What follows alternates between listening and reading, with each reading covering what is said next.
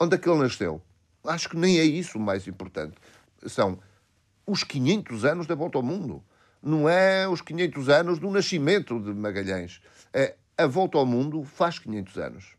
E é isso que nós temos que celebrar, é esse o feito. Porque o feito é de tal ordem, o feito é de tal ordem que merece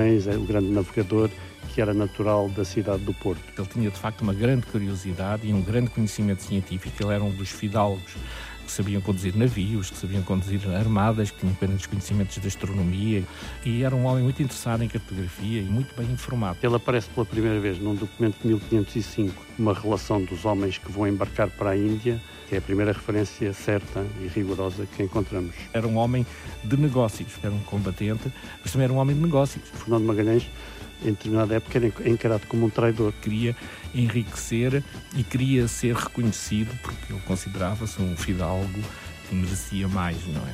E o Fernando Magalhães é o português mais conhecido em todo o mundo, para mim. Há 15 anos a gente pouco ouvia falar do Fernando Magalhães, ou pelo menos não lhe dávamos, não tínhamos a ideia de que ele tivesse sido uma figura tão importante na história como hoje começamos a desenhar, em termos até da, da, opinião pública, não estou a falar dos investigadores, nem estou a falar dos historiadores, que provavelmente teriam outra, outra ideia, outra noção.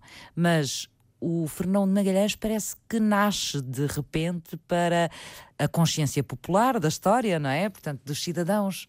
Ele foi esquecido durante muito tempo? Não, o Fernando Magalhães foi muito trabalhado no início do século XX, na, na década de 1920, 1930. Há uma grande biografia feita pelo Visconde de Lagoa sobre o Fernando Magalhães, foi publicada em 1935, salvo erro, que ainda hoje é capaz de ser o melhor trabalho uh, em língua portuguesa sobre o Magalhães mas depois de facto ele, ele foi esquecido. Rui Loureiro foi sempre um historiador das descobertas. Mas são os livros, produzidos nestas viagens, e os documentos que as planearam, que verdadeiramente fascinam o investigador. Houve um período na historiografia portuguesa em que os historiadores portugueses viveram de costas voltadas para a Espanha. Portanto, todos os assuntos que tinham a ver com a Espanha eh, não eram investigados pelos portugueses e vice-versa. E eh, para desde, desde finais dos anos 80, 1990 e tal, começou a haver aproximação entre eh, os historiadores espanhóis e historiadores portugueses e hoje em dia, portanto, esse era uma espécie de buraco negro que existia na nossa historiografia. Isso tinha a ver com quê? Pois não sei, sempre se usou aquele ditado de Espanha nem bom vento, nem bom casamento. Sim. Isso também tem a ver talvez com a, o facto de Portugal ter estado ocupado por Espanha durante 60 anos, durante o, o período dos Filipes, Sim. e a partir daí gerou-se uma espécie, digamos assim, de barreira entre a historiografia portuguesa e a historiografia espanhola. Havia mais nacionalismo, digamos assim, e o Fernando Magalhães em determinada época era encarado como um traidor, não é? Alguém que tinha ido oferecer os seus serviços a uma potência rival dos portugueses e nasceu um bocadinho essa imagem. Fernando Magalhães viveu durante muito tempo neste buraco negro da história que se tece irremediavelmente entre Portugal e Espanha. A história destes dois países está intimamente ligada, desde os casamentos entre as famílias reais até trocas comerciais, técnicos portugueses que vão trabalhar para a Espanha. O Fernando Magalhães é um deles.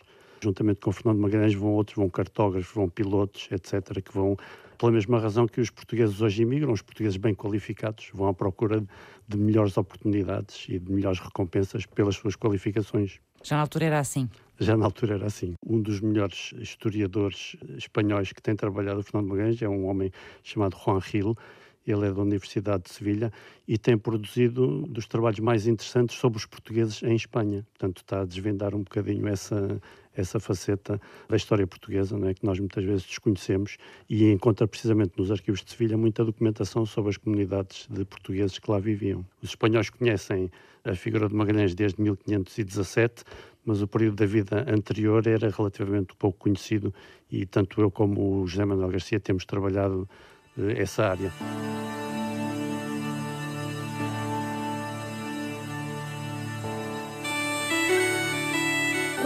A narrativa deste português? das suas origens, da sua juventude, dos seus anseios e das suas aventuras. Como é que este homem pensa e como é que age até embarcar ao serviço de Espanha, numa das maiores e mais arriscadas viagens da história? Os Magalhães, que são de Ponta Barca, os pais terão-se fixado no Os Porto. Magalhães, a família, a origem é Ponta Barca. É Ponta Barca. Isso aí é o ponto seguro e não há dúvida que ele tinha até parentes, familiares que eram de Ponta Barca, só que não eram os pais. Os pais já eram vizinhos do Porto, tal como ele próprio, portanto já se sabe que os pais moravam pelo menos no Porto. Antes disso, é possível que tenham vindo de Ponta Barca. Exatamente. Ele era o mais velho. Era, tinha mais dois irmãos e uma irmã, a irmã Isabel Magalhães, que também vivia no Porto, e os dois irmãos, portanto, nós só sabemos que, enfim, teriam andado por Lisboa, depois de terem também certamente nascido no Porto, como os pais e ele próprio, mas um deles foi com ele para a Índia e o outro foi com ele para Marrocos, de modo que eram fidalgos que andavam nas lides do ultramar. Sim, o Duarte e o Diogo, não é? Exatamente, exatamente, que eram de Sousa, não eram Magalhães. Porquê que Fernão e Isabel tinham o apelido Magalhães e os outros dois irmãos, Duarte e Diogo, usavam o sobrenome Sousa? Ele tinha um ramo de família que era os Sousa, que ainda não se conseguiu perceber muito bem qual era, porque ele dizia que tinha um brasão, e era verdade, tinha um brasão de um lado era Magalhães e do outro lado era Sou- Sousa. José Manuel Garcia é um investigador português que mais tem estudado e desvendado o período da vida de Fernão de Magalhães com mais sombras por cima da história. Mas ainda não se conseguiu perceber muito bem de onde é que vinham os Sousa, mas que ele era Sousa, era. Então, esse é um dos desafios ainda para os É, historiadores. exatamente. Ainda, espero que os genealogistas até agora ainda não conseguiram apurar muito bem isso, porque há, há sempre muitas confusões, porque há muitos homónimos de Magalhães e há muitos ramos de Magalhães.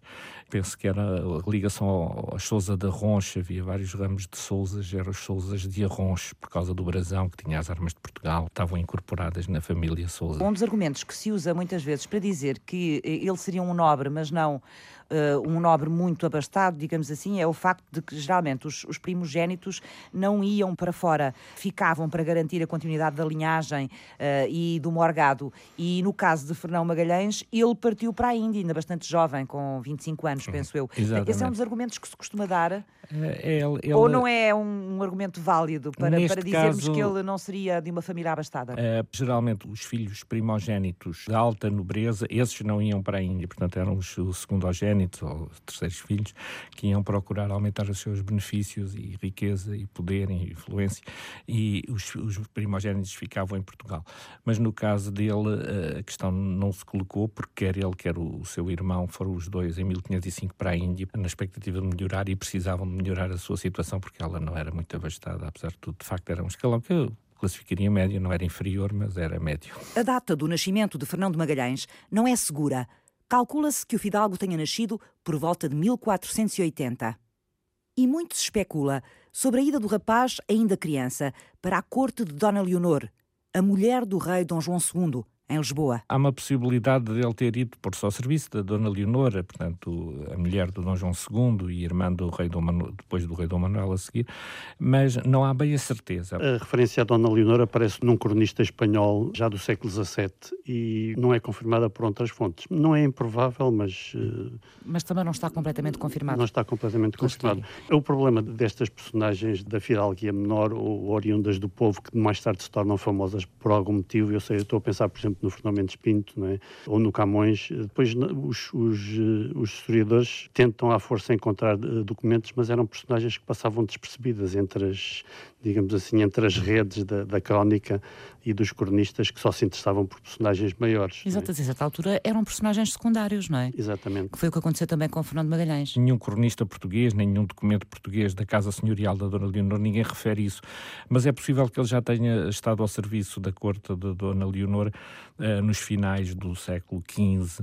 O primeiro documento que fala do Fernando Magalhães, além dos que referem a seu nascimento no Porto, é relativamente à sua estadia em Lisboa, de onde parte com Dom Francisco de Almeida para a Índia em 1505. Isso é absolutamente eh, seguro. que é uma, uma relação dos homens que vão embarcar para a Índia com o Dom Francisco de Almeida, que era o primeiro vice-rei português enviado para a Índia, e aparece mencionado como criado del rei. Criado del rei significa que provavelmente desempenhava fun- algumas funções na corte, não sabemos muito bem quais, e teria tido uma educação semelhante à de outros fidalgos da época, que combinava um bocadinho de letras com prática militar, Portanto, é a primeira referência certa e rigorosa que encontramos. Embarca com o irmão, não é? Exatamente. E também com o amigo dele. Francisco Serrão. Francisco Exatamente. Serrão. Uh, na armada de Dom Francisco de Almeida? Exatamente. Primeiro vice-rei do Estado da Índia, que então foi criado em 1505, é uma grande armada, que em 1505 vai para a Índia e ele faz parte integrante desse, dessa primeira experiência oriental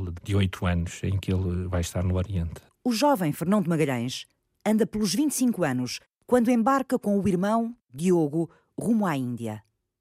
A bordo segue outro jovem, Francisco Serrão, com quem Magalhães trava uma forte e duradoura amizade ao longo dos oito anos que estará em viagem.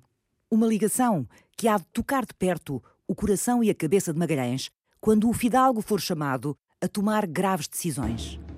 Oito anos. Oito anos entre mar e terras a desbravar, até voltar a casa.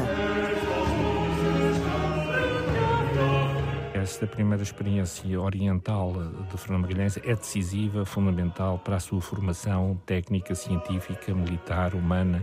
Depois de ter chegado à Índia, o Dom Francisco Almeida manda-o para a África Oriental, para a zona de Moçambique, Sofala. Depois, a seguir, volta outra vez à Índia, participa em 1509 na Batalha de, de Diu contra os muçulmanos e em 1509 ele começa sua, as suas viagens de descobrimento porque vai da Índia para Malaca. É a primeira experiência dele como descobridor, porque é a primeira viagem que os portugueses fazem a Malaca. Malaca já se sabia que existia, mas nenhum português lá tinha ido. E então, em 1509, ele faz parte de uma armada que o Dom Manuel tinha mandado para Malaca para descobrir e ocupar e, e comerciar, organizar um comércio ativo, uma posição portuguesa em Malaca. E ele é dos primeiros a ir para Malaca. E depois regressa novamente à Índia, tem um naufrágio na Índia, participa com o Afonso de Albuquerque na conquista de Goa em 1510 e em 1511 embarca com o Afonso de Albuquerque na conquista de Malaca em 1511. É aí que se vai dar assim, a primeira grande iniciativa de descobrimento depois da de Malaca, que não era tão relevante, mas que é o grande descobrimento das Ilhas Molucas em 1512. As Ilhas das Especiarias, na Indonésia, centro do comércio asiático. Al-Maluk, as Ilhas dos Reis, chamavam-lhes os mercadores árabes, cuja localização mantiveram em segredo o mais que puderam. Até à chegada dos primeiros europeus, dos portugueses. Na expedição segue Francisco Serrão como vice-comandante e Fernão de Magalhães. Ele participa na viagem dirigida por António de Abreu, um fidalgo à frente de três navios, uma armada de três navios, chega às Molucas, eh, umas pequenas ilhas no fim da Indonésia, na extremidade da Indonésia, muito difícil de lá chegar, mas que eram as ilhas mais ricas que havia ali no Oriente, porque tinham um produto raríssimo na altura, que era o cravinho, que valia o dobro da pimenta, só para se ter a noção do valor que tinha o cravinho, e era muito difícil de obter. E então, eh, essa armada, de facto, chega às Molucas do Sul, porque são muitas ilhas, às ilhas do do, das Molucas do Norte, que são as mais ricas no cravinho, propriamente as do Sul não têm o cravinho. Ele chega às Ilhas do Sul, não chega às Ilhas do Norte, de Ternate, e de, onde só chega o seu amigo, depois de muitas aventuras e naufrágios, o seu amigo Francisco Serrão chega a Ternate, digamos, cria aí um, um protetorado, ao fim e ao cabo, sob a sua alçada. Sim. Chega e, e fica lá, não é? Fica. Ele fica, já não quer sair de lá. Ele adapta-se, casa e domina, ao fim e ao cabo, o rei das Molucas, de Ternate, um dos principais. Aquilo havia lá vários reis pequeninos, aquilo são ilhas muito pequenas, mas muito ricas, e ele consegue influenciar e dominar praticamente, e, e é ele que vai fornecer aos portugueses o cravinho a partir da, de Ternate, a partir dessas ilhas do norte das Molucas. Nós hoje vamos ao supermercado e vemos o cravinho em todo lado, compramos aos pacotinhos e não conseguimos, não, não conseguimos, ter uma noção do não, valor era, que isso teria era, naquela altura, era, não é? Era, aí é que está precisamente o que hoje temos, nesta aproximação da história, temos de relembrar lembrar sempre que, desde o tempo de Vasco da Gama, que foi à Índia precisamente à procura da pimenta, que era a principal especiaria da Índia, e depois a seguir eram os produtos mais valiosos que havia, na, digamos, para além do ouro propriamente dito, não é? Portanto, as especiarias eram, podemos dizer, o produto mais valioso do comércio mundial uh, nos séculos XV, XVI, portanto, e os portugueses ao dominarem-no, esse comércio uh, assegurava um poder económico fabuloso na altura. Claro. Eles chegaram às Molucas, disse-me que foram Magalhães só às do Sul, Exato. não chegou às do Norte. Exato. Chegaram por onde? Como é que foram para lá? Uh, foi uma viagem muito difícil. Eles saíram de Malaca, depois do Afonso Albuquerque ter conquistado Malaca, ele mandou o tal António da Abreu com o Francisco Serrão e o Fernão Magalhães. O Fernão Magalhães, na altura, estava um pouco apagado, porque ele tinha-se oposto um pouco ao Afonso Albuquerque quando foi da história da conquista de Goa. Eu penso que talvez isso lhe tenha caído mal no Afonso Albuquerque, mas de qualquer maneira ele foi, não com destaque como o António da Abreu ou como o Francisco Serrão, mas foi na, na Armada. A Armada vai desde Malaca, vai desde Samatra, Java, todas aquelas ilhas que são muito compridas, que vão até quase até, vão até Timor, portanto ele passa ao pé de Timor e depois vai às ilhas das Molucas do Sul, que são as ilhas sobretudo de Ambon e Serrama e de Banda, onde havia muita noz moscada e massa, eh, portanto, e onde também chegava um cravinho. Portanto, ele consegue chegar aí e depois regressam a Malaca em setembro e o António da Abreu depois, eh, em janeiro de 1513, regressa à Índia e o, o, e o Fernando Magalhães uh, regressa de, com o António da Abreu e depois uh, regressa a Portugal em 1513, depois da sua grande expedição às Molucas. Portanto, e ele ficou muito atraído por aquele comércio fabuloso e depois daquela viagem enorme, portanto, são cerca de 4 mil quilómetros entre Malaca e, e, as Molucas, é a distância mais ou menos de Lisboa a Moscou em linha reta, portanto, para se ver a, a dimensão, Sim. Ou podemos calcular que é a distância de toda a costa ocidental do Brasil, portanto, é uma distância enorme que eles fizeram numa só viagem eh, e regressam a Malaca em, 1500, eh, em setembro de 1512, depois ele regressa a Portugal em 1513, depois dessas grandes viagens no Oriente. Ele veio muito fascinado com essa viagem e, com, e, com, as potencialidades, é Exatamente, isso? ele era um homem de negócios, porque ele, embora fosse militar, ele participava nas conquistas, combates, batalhas, era um combatente, mas também era um homem de negócios. Fiquei ele... um bocadinho com essa ideia também, até é. porque li algumas descrições em que ele emprestava dinheiro a Exatamente, foi, foi uma coisa fantástica, porque ele, ele emprestou uh, eh, 100 cruzados em Coxim e depois em Lisboa, quando regressasse a Lisboa, deveria receber 200, o dobro. Eram empréstimos que eram muito bem pagos. A história do empréstimo, feito por Fernando Magalhães, em Coxim, foi descoberta pelo historiador José Manuel Garcia, na leitura atenta de um documento guardado na Torre do Tombo, em que Fernão de Magalhães dava a dívida como saldada. O único documento que ainda estava, curiosamente, por descobrir na Torre do Tombo era um documento assinado pelo Fernão Magalhães em 1517, em que ele declarava ter recebido os tais 200 cruzados que lhe deviam. Para que serviam estes empréstimos? Esse dinheiro era investido em especiarias, que depois eram vendidas em Lisboa muito, muito mais caras, só que depois teve dificuldade em recuperar os 200 cruzados, porque aquela pessoa a quem ele tinha prestado morreu. Depois, entretanto, foi o pai que teve de pagar a dívida do mercador a que ele tinha prestado o dinheiro, mas depois lá conseguiu recuperar em 1517, antes de ir para a Espanha, ainda conseguiu reaver esse, esse investimento. E depois também em Lisboa também fazia negócios com empréstimo de dinheiro também. Era um homem de contas. Era, era, era. Uh, era. O que quer dizer que provavelmente essa era uma das suas grandes motivações em termos das viagens que fazia. Não era só uma questão de descobrir coisas, não é? Não, ele, ele era sobretudo de fazer negócios. Exatamente. Ele tinha as duas vertentes. Ele tinha de facto uma grande curiosidade e um grande conhecimento científico. Ele era um dos fidalgos que, tal como outros grandes fidalgos, que os mais famosos são Duarte Pacheco Pereira, Dom João de Castro, o próprio Afonso de Albuquerque, que eram fidalgos que sabiam conduzir navios, que sabiam conduzir armadas, que tinham grandes conhecimentos de astronomia, que escreviam. Eh, o Fernão não escrevia, ao contrário do Duarte Pacheco Pereira, ou Dom João de Castro, ou Afonso de Albuquerque, que escreveram imenso, felizmente, mas ele não escrevia, mas sabia. Toda a gente sabia que ele tinha um grande conhecimento, até porque parece que ele teria aprendido de um piloto chamado Gonçalo Oliveira, que era piloto que foi um dos três pilotos que foi de Malaca às Molucas, foi um dos descobridores das Molucas. Portanto, e era um homem muito interessado em cartografia, o próprio João de Barros diz que ele sabia muito sobre cartografia e interessava-se tudo em conhecimentos e contactos com tudo o que se escrevia no Oriente e era um homem muito bem informado. Era típico dos portugueses da sua época, qualquer que fosse a sua, o seu estatuto social, não é? Se eles iam para a Índia, eventualmente procuravam negociar ou em especiarias ou em mercadorias raras, etc., para acumularem algum pecúlio antes, de, antes do regresso a Portugal. Nós sabemos que ele esteve envolvido em atividades eh, comerciais na Índia e sabemos também que ele esteve envolvido em atividades comerciais em Lisboa depois de regressar de, da Índia e depois de regressar de Marrocos, naqueles 3, 4 anos antes de partir para a Espanha, que é uma espécie também de grande incógnita, não sabemos o que é que fez, mas sabemos que esteve ligado a, a mercadores e provavelmente esteve ligado a um grande mercador espanhol, que é um homem chamado Cristóbal de Haro, do qual se costuma falar pouco e que eu acho que é uma personagem extremamente interessante e que merecia mais atenção. Era um mercador originário de Burgos, eh, que viveu em Lisboa desde os primeiros anos do século XVI e que tinha negócios eh, relacionados com as viagens à África, com as viagens à Índia e também com as viagens eh, direcionadas para o Brasil. Portanto, ele, como, eh, como financiador, estava envolvido eh, numa série de expedições portuguesas. E, portanto, era outra das fontes de informação do, do Fernando Magalhães para o que se passava na América, nessa altura, na América do Sul. Uhum. Era este homem, o Cristóbal de Haro. Curiosamente, ele vai para a Espanha também incompatibilizado com o rei português em 1517, coincidentemente com Fernando Magalhães. Vai na mesma altura. E em Espanha, o Cristóbal de Haro vai ser o principal, ou um dos principais financiadores da expedição do Fernando Magalhães.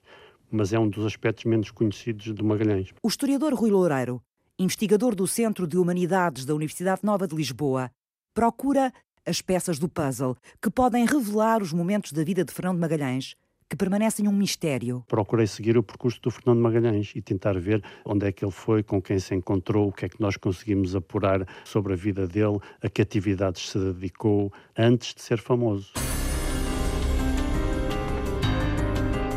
Quem foi Fernando Magalhães antes da viagem de circunnavegação que o celebrizou? É um dos grandes desafios da historiografia ibérica, os verdes anos do navegador a infância e a juventude até partir para a Índia, os poucos anos em Lisboa, depois do regresso, até à saída para a Espanha. Historiadores dos dois lados da fronteira reencontram-se nesta encruzilhada, depois de muitos anos de costas voltadas. À medida que se aproximam os 500 anos do início da viagem de Fernando Magalhães, cresce a urgência das respostas. E o personagem reaviva os seus contornos, na história oficial e no imaginário popular. Quem foi Fernando Magalhães, antes de ser famoso.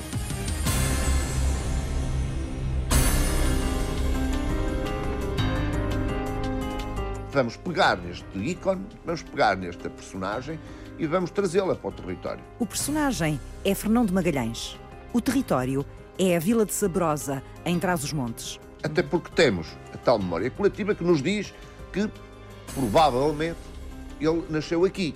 Então, se é um filho da terra, Vamos tentar enaltecer. Fernando Magalhães será mais filho da terra no coração de Sabrosa do que nos anais da história.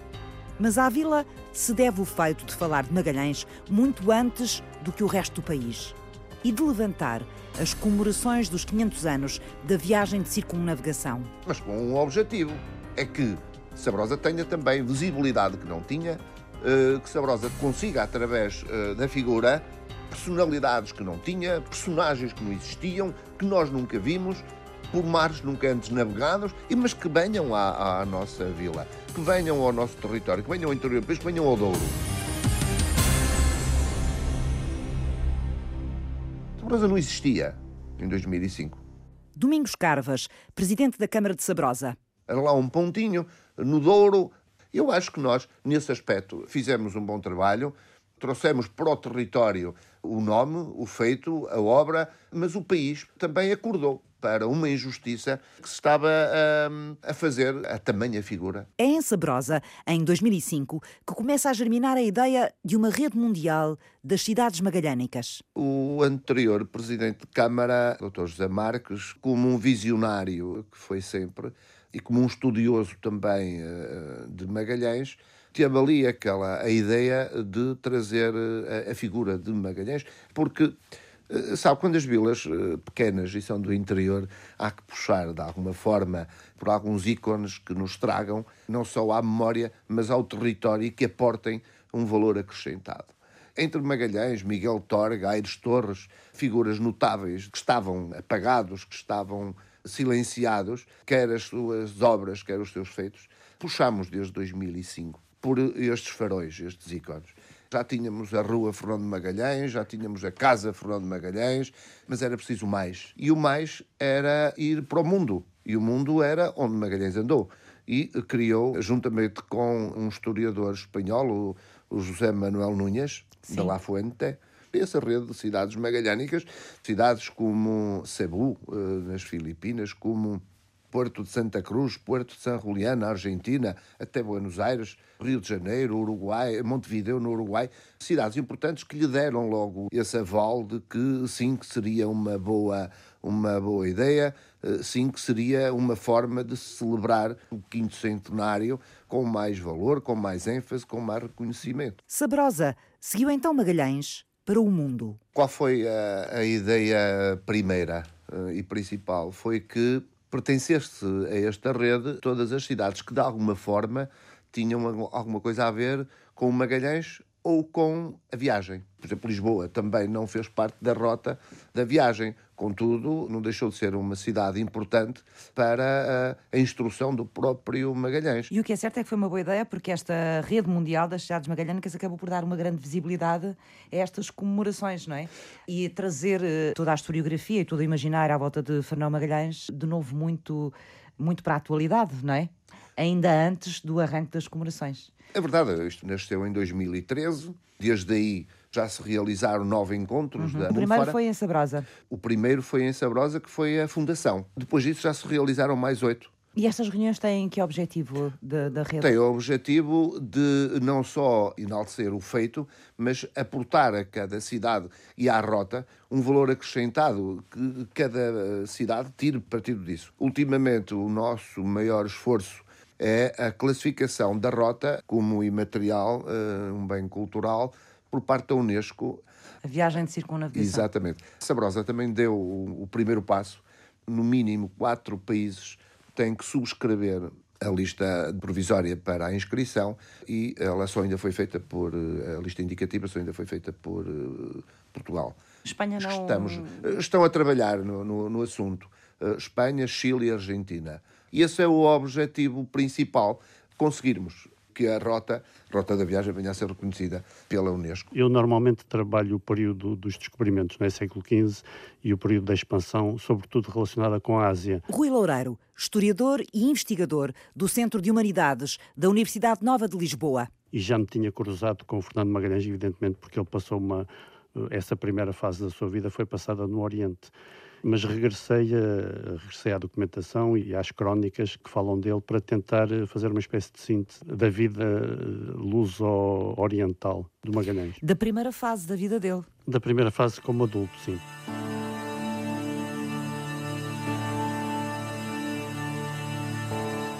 Que livros terá lido Fernando Magalhães? De que documentos se terá munido o navegador para se preparar para a grande viagem? Quais eram os grandes instrumentos manuscritos que guiavam os marinheiros, meses a fio, sem terra à vista. O quebra-cabeças absorveu Rui Loureiro durante três anos. É um tema que eu gosto muito de trabalhar, é o tema das bibliotecas. Ver que tipo de livros é que uma determinada personagem lia, que tipo de livros é possível comprovar que ele teria manuseado, eh, mesmo que não estivesse possuído a todos. E a determinada altura lembrei-me de, de, de, investigar quais teriam sido as leituras que o Magalhães fez antes de preparar a viagem, porque era impossível eh, preparar uma viagem como ele planeou sem ter consultado determinadas fontes, lido determinadas obras, folheado determinados livros ou mapas. Em toda a documentação que existe sobre Magalhães, nós só temos uma referência de um cronista espanhol, eh, salvo eu, que se chama-se López de Gomara, que diz que o Fernando Magalhães, quando chegou a Valladolid para falar com o, o, rei Carlos I, que na altura ainda não era imperador Carlos V, levava na mão um livro. E ele diz o título e o autor desse livro. Portanto, é a única referência concreta e rigorosa que nós temos de um livro que teria sido possuído por Fernando Magalhães. Que livro era? O livro era, uma, era um itinerário, um livro chamado Itinerário, escrito por um italiano chamado Ludovico de Vartema, que era um italiano curiosíssimo que viajou para a Índia pela rota do Mediterrâneo, não é através de, do Médio Oriente, e chegou à Índia como mercador, como comerciante, como tantos outros italianos tinham feito antes deles, e veio mais tarde a encontrar-se com os portugueses, em Cananor, na cidade onde estava também o Fernando Magalhães. E eu estou convencido que o Fernando Magalhães se cruzou com este Ludovico de Vartema. A Biblioteca Nacional em Lisboa mostra até maio os livros e os documentos de viagem de Fernando Magalhães, investigados pelo historiador Rui Loureiro. A edição do Ludovico de Vartema, para mim, é capaz de ser o, digamos assim, o ponto fulcral da exposição, porque é um livro que nós sabemos e muito provavelmente um exemplar daquela edição, que é uma edição italiana, salvo de 1517. Temos um exemplar dessa altura? Eh, sim, sim, há um exemplar dessa altura na Biblioteca Nacional. Um livro de leitura obrigatória era o chamado livro de Marco Paulo. Nós hoje conhecemos como Marco Polo, o célebre viajante italiano. Uma das edições mais antigas existentes foi feita em Portugal em 1502 que reuniu o livro do Marco Polo e mais dois relatos de viajantes italianos. As coisas que a gente não sabe. De certeza absoluta que o Fernando Magalhães consultou este livro, se não na sua primeira viagem ao Oriente, depois na preparação da sua expedição. E, curiosamente, o livro foi editado em Sevilha, em tradução espanhola, o mesmo livro de Marco Polo, na altura em que o Fernando Magalhães lá vivia. Portanto, há este reflexo, a preparação da viagem do Fernando Magalhães em Espanha vai incentivar os humanistas, os, os editores, a publicarem determinados livros que, de outro modo, talvez não, não saíssem a lume, não é? Nessa altura. Depois de oito anos de viagem pelo Oriente, Fernando Magalhães não se deteve muito tempo em Lisboa. É um homem de facto fantástico. Ele regressa em 1513 a Lisboa, parte logo, passado um ou dois meses, para Zamora, em agosto de 1513, eh, conquistar uh, Zamora, os portugueses conquistam a Zamora, em Marrocos, e ele vai lá e fica lá em 1514. Depois, num dos assaltos que os portugueses costumavam fazer para roubar gado e roubar bens aos muçulmanos, aos mouros, ele faz parte desse assalto e depois fica como o encarregado da distribuição dos bens do, do, gado que os portugueses apanham. E depois é acusado de ter desviado dinheiro e de ter desviado animais roubados, não é? Portanto, uhum. ficou com essa acusação, ele depois eh, provou-se que não tinha culpa, mas mesmo assim o Dom Manuel ficou mal impressionado com ele. José Manuel Garcia fala de Magalhães como se o marinheiro tivesse vivido ontem. Nessa empresa em que eles eh, realmente ficam com muito gado dos muçulmanos, uma série de centenas de cabeças de, de vacas que eles, que eles realmente roubam, ele fica ferido com uma lança e, entretanto, já quando foi da conquista, ele perdeu um cavalo e também ficou ferido, mas o mais ficou ferido numa perna do, de uma lança. Foi nesse combate que eles travaram eh, para assaltar o, o gado dos mouros né, e uhum. ficou a cochear para o resto da vida. O historiador conhece a miudeza dos fatos factos que a história assentou e daqueles que a ciência atirou para o território da fábula. Ele juntava, digamos assim, o aspecto prático do conhecimento com o interesse económico e da sua valorização pessoal e social, porque ele era muito, muito ciente de pontos de honra eh, e foi por causa disso, aliás, que ele criou problemas com o Dom Manuel, porque queria um aumento da sua moradia, que era, um, que era digamos, uma espécie de salário que o rei pagava a todos os que trabalhavam para ele, ao fim e ao cabo, que era 1250 eh, reis, que ele recebia e ele queria um aumento porque se lhe daria um estatuto social superior e o rei, como não lhe deu os 100 reis, e foi esse que criou a ruptura, embora não fosse só isso, ele também ambicionava regressar às Molucas pelo caminho do Oriente, não é? Quer dizer, ele queria ir outra vez Lisboa, Goa, Malaca, Molucas, esse caminho incrivelmente muito longo, não é? Mas que era muito fabulosamente rico e ele queria chegar ao pé do seu amigo Francisco Serrano, com o qual trocava correspondência, eles trocavam Exato. cartas apesar de estarem tão longe. O Fernando Magalhães queria regressar às Molucas, queria regressar ao pé do seu amigo, mas o Dom Manuel não o autorizou. Uma das questões era ele querer aumentar a sua moradia. Exatamente, exato. Em quanto? Em 100 reis. Era uma, era uma Isso quantia... é muito ou pouco dinheiro era, nessa altura? Era, era relativamente pouco dinheiro, era, não era muito dinheiro. Era, era só uma situação de estatuto. Portanto, não assim. teria sido apenas a questão do dinheiro que teria feito aprofundarem, digamos assim, os, os conflitos entre uh, Dom Manuel e, e Fernão Magalhães, mas teriam sido várias coisas. Uma, a do rei não querer que ele ascendesse socialmente depois desta má imagem que ele tinha em relação ao que teria acontecido em, em Marrocos. E quais seriam as outras razões que podiam levar a uma ruptura entre o, o rei e Fernão Magalhães? Porque esta questão do dinheiro muitas vezes é uh, também usada como argumento de que não havia aqui um motivo suficiente com um valor tão baixo em termos de dinheiro para eles se zangarem.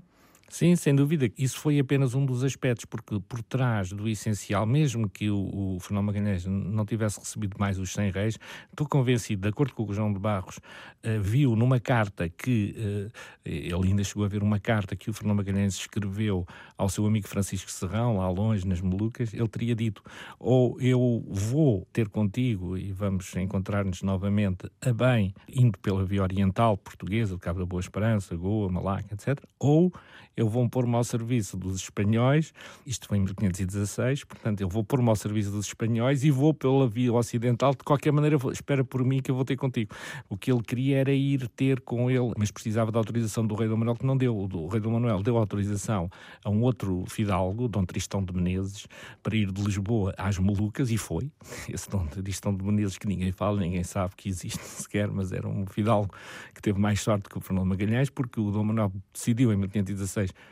autorizar que esse fidalgo lá fosse, e ele foi, uh, às Molucas, enriqueceu, embora não lhe servisse muito, porque acabou por morrer logo a seguir também, coitado, mas a verdade é que o, o Fernão Magalhães queria muito ir a bem.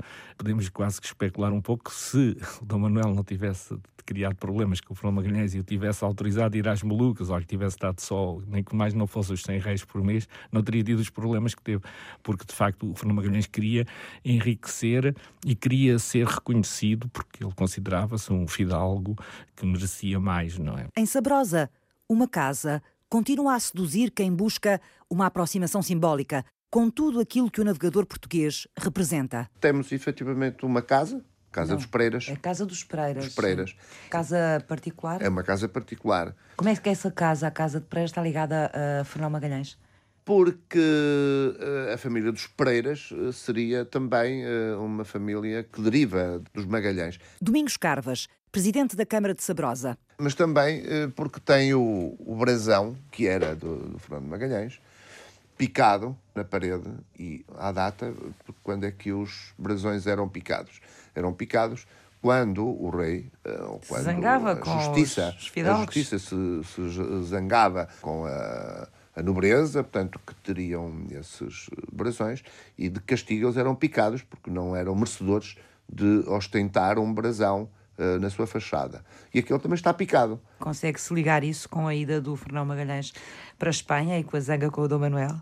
Que, que, ele foi, foi, que a gente sabe que foi. Agora, ali a grande questão é porque é que o, o, o Brasil está picado. Está picado, algum castigo houve. É muito visitada, ela é muito procurada? A casa é muito procurada, sobretudo por um turismo filipino, que é um turismo muito religioso e que vem a Fátima. E de Fátima, normalmente, vem a Sabrosa e esses são os que mais visitam. Sim, é? qual é o incentivo de ir a Sabrosa procurar a casa do Fernando Magalhães para os filipinos? Talvez ver o sítio onde, para eles, ele nasceu ali, está a ver? Para os que vêm, eles querem ver a casa onde nasceu o Fernando Magalhães. Não... Mas isso é impossível, Sabrosa, dar-lhes dessa forma. Não, nós temos lá uma casa, estamos lá a casa, o brasão está picado, a memória coletiva diz que sim, que nasceu lá, por todos os efeitos. É isso. Nós não temos lá nenhuma placa a indicar isso. Que diga, aqui nasceu Fernando Magalhães. Não temos. Como também não posso pôr lá uma placa, aqui não nasceu Fernando Magalhães. O objeto está para a comunidade com ou sem placa, com ou sem nascimento. Que a casa era da família, não temos dúvida nenhuma. Eu estudei realmente o assunto com algum cuidado e verifiquei que ao longo do tempo foram atribuídas ao Fernando Magalhães sete, sete naturalidades. Não foi uma, nem duas, nem três sete. Sete, foram mais sete que naturali... São mais. A primeira atribuição de nascimento de Fernão Magalhães até foi a Lisboa. É um cronista espanhol que diz que o Fernão Magalhães era de, de, Lisboa, mas penso que não tem fundamento nenhum.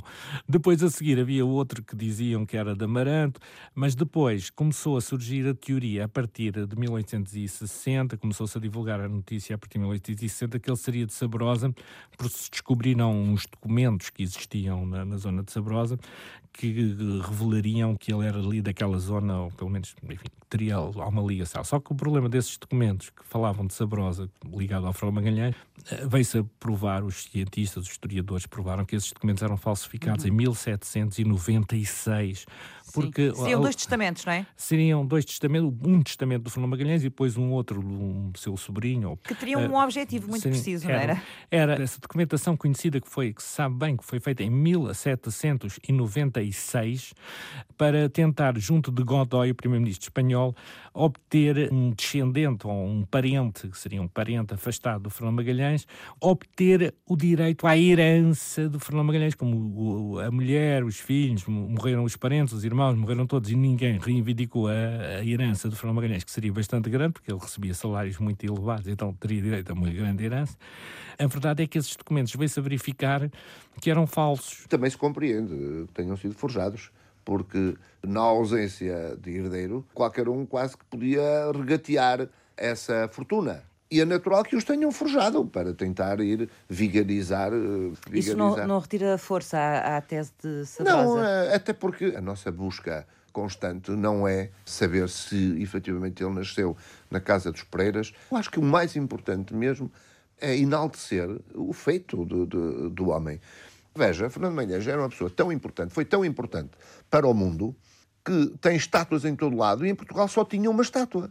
Na Praça do Chile, em na Lisboa. Na Praça do Chile, em Lisboa, sim. Porque de resto no país não tinha mais nenhuma. É verdade. Foi Sabrosa depois que lhe pôs lá uma. Independentemente de ele ter nascido lá ou não, o homem merecia essa estátua. A maior parte dos investigadores hoje estão de acordo que não é? o, o Fernando Magalhães seria natural da região do Porto, não especificamente da cidade, talvez de Gaia, talvez do Porto, mas daquela zona. Alguns documentos assinados pelo navegador, em que se dá como vizinho da cidade do Porto, têm alimentado outra polémica.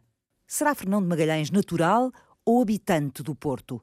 Que interpretação terá vizinho. Pois, exatamente, podia ser as duas coisas, não é? Mas, eh, de acordo com a interpretação que eu faço das ordenações, as leis de Portugal e Espanha era a mesma coisa, e o próprio Foral do Porto, o Foral Novo do Porto, de 1517, o Foral Novo do Porto, tal como a legislação, a primeira coisa que eles dizem é vizinho é natural da povoação. E quem é que também diz que ele é natural do Porto? É o Fernando Oliveira, que escreve um livrinho sobre a viagem de Fernando Magalhães, diz que ele é natural do Porto, e depois há um doutor, João de Barros, que é homónimo do grande cronista João de Barros, um doutor João de Barros, que escreveu uma obra em 1549, um documento que eu descobri na Biblioteca Nacional de Lisboa. Portanto, é uma, é uma geografia de entre Douro e Minho, é um trabalho uh, manuscrito, que é da autoria de um homem chamado João de Barros, não se deve confundir com um cronista do mesmo nome mas é um humanista do século XVI que escreveu uma geografia de entre Douro e Minho e da qual se conhecem dois manuscritos. Um deles está no, na Biblioteca Municipal do Porto, o outro está na Biblioteca Municipal de Lisboa. E nesta geografia, o, o Dr. João de Barros, quando fala do Porto, refere-se